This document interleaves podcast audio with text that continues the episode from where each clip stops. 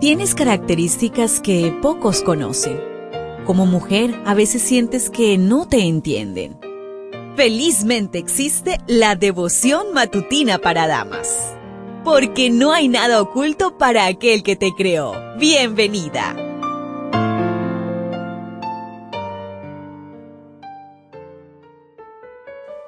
Iniciamos una nueva semana y damos gracias a nuestro Padre Celestial por la oportunidad de vida que nos regala. Para hoy, 12 de febrero, la meditación trae por título No trates a nadie con dureza. Levíticos 25:43. Muestra tu temor a Dios al no tratarlos con dureza. Hoy nos encontramos con un texto sobre el trato a los esclavos. ¿Por qué Dios permitió a su pueblo tener esclavos? No lo sabemos pero los esclavos hebreos eran tratados de manera muy diferente a los esclavos de las naciones circundantes, con dignidad y respeto. Tomaban parte de las festividades religiosas y descansaban los sábados.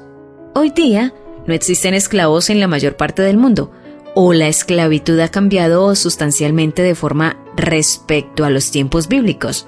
Pero este principio es aplicable a quien le corresponde ser empleador, supervisor, jefe de departamento o cualquier otra condición laboral en la cual tenga personal bajo su responsabilidad.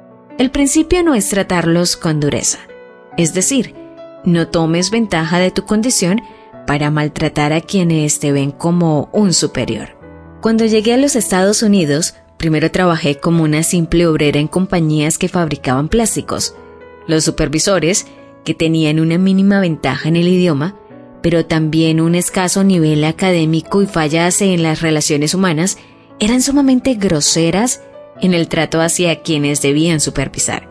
Fui víctima de malos tratos, gritos y órdenes eh, mal dadas. El mensaje era, ¿te apresuras o te vas? No sirves para esto.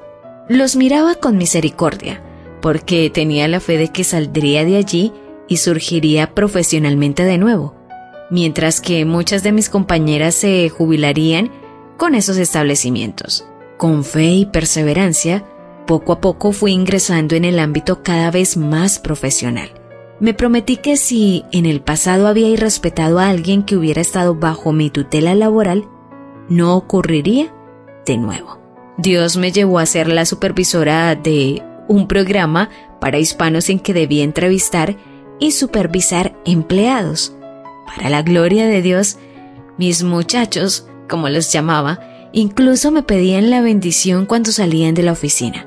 El comentario bíblico adventista al tomo 1 en la página 877 dice, no hay lugar en la obra de Dios para un dirigente que cree tener la prerrogativa de dominar a sus colaboradores y ser su dictador.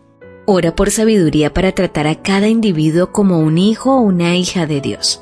Toma tu cargo con humildad, como quien está allí para servir y ser modelo, y no para dictar órdenes.